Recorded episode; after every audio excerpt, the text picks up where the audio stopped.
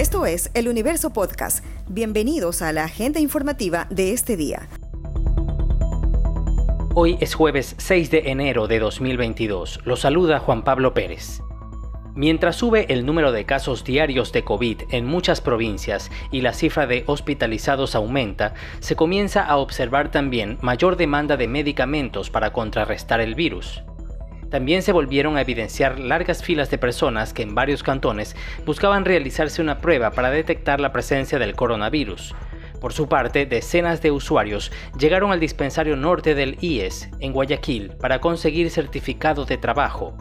Las filas se realizan desde la madrugada y se juntan quienes tienen la enfermedad, los síntomas y los asintomáticos, según nos contó Carolina Pimentel, periodista de El Universo. De hecho, adentro del centro de salud ya hay cientos de personas que esta mañana estaban aglomeradas afuera y que ingresaron a la fuerza, se dieron reclamos, disturbios, eh, y, pero acá afuera esta es la fila que existe a esta hora. Hay muchísima gente, calculamos que serán unas 300 o 400 personas al menos.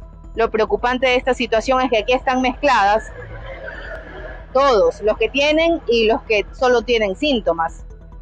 Otra, otra cuestión que reclaman estas personas, estos jubilados, es que han tenido que venir personalmente para hacer el trámite para, para canjear el certificado de un laboratorio privado.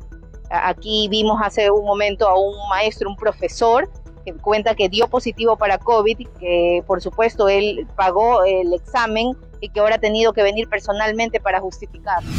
El incremento de contagios de COVID que se registra a nivel nacional desde diciembre pasado causa preocupación en la comunidad educativa del régimen Costa y Galápagos, donde el Ministerio de Educación ha ratificado la obligatoriedad de clases presenciales. Las cifras que maneja la Unión Nacional de Educadores, UNE, en Guayas, se contraponen a las oficiales. El presidente del gremio, Hilario Beltrán, señaló que solo en cinco distritos de los 12 de la zona 8, que comprende a Guayaquil, Durán y San Borondón, hay casi 300 docentes con coronavirus. El dirigente aseguró a El Universo que los casos de contagios en estudiantes también son más de los reportados oficialmente, aunque el gremio no lleva este seguimiento. Hoy los padres de familia ya no están enviando a sus hijos, por lo tanto no puede seguir esta situación y más aún cuando existen los maestros que están contagiando, lo que tiene que hacer el Ministerio de Educación a través de los dispensarios médicos es hacer el cerco epidemiológico que necesita cada institución educativa y cerrar la institución hasta que termine este problema. Por lo tanto, nosotros planteamos y exigimos y demandamos que se pospongan las clases presenciales durante toda la situación que se está llevando a cabo con esta nueva variante del, COVID, que es el Omicron. En Guayas, según la UNE, está vacunado con las dos dosis el 85% de docentes. El ministerio informó que el profesor que tenga síntomas debe ir a un centro de salud, debe informar al directivo del plantel, pero no asistir presencialmente al establecimiento. El presidente Guillermo Lazo anunció que se entregarán mil millones de dólares en total en créditos al 1% y hasta 30 años plazo lo hizo en el Centro Agrícola Cantonal de La Tacunga, donde se entregaron cheques simbólicos por montos que van de 500 a 5 mil dólares. El mandatario también aseguró que este año el gobierno nacional dará inicio a lo que denominó la gran movilización para la reactivación de la economía.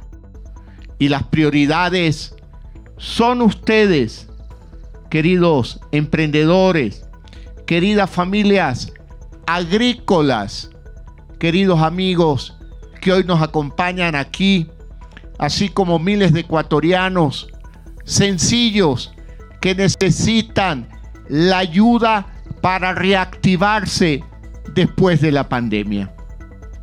¿Cuántos no sufrieron con el confinamiento? No pudieron seguir vendiendo desde sus negocios desde su pequeño charol de caramelos y galletas en la esquina y se consumió su capital de operación. Y la angustia y la ansiedad, ¿y ahora cómo hago? Pues aquí está la respuesta. El crédito de las oportunidades de Ban Ecuador al 1% y a 30 años te va a permitir reactivar tu negocio Lazo les pidió a los beneficiarios que tomen este crédito como una herramienta para reactivar la economía popular. Los invitó a que se acerquen a las dependencias de Ban Ecuador y sin pagar a ningún tipo de intermediario presenten su plan de negocio. De las 42 muertes violentas que se contabilizaban a nivel nacional hasta la tarde del miércoles, 16 se han registrado en Guayas. Es el territorio más violento, donde en el lapso de pocas horas, tres hombres fueron baleados.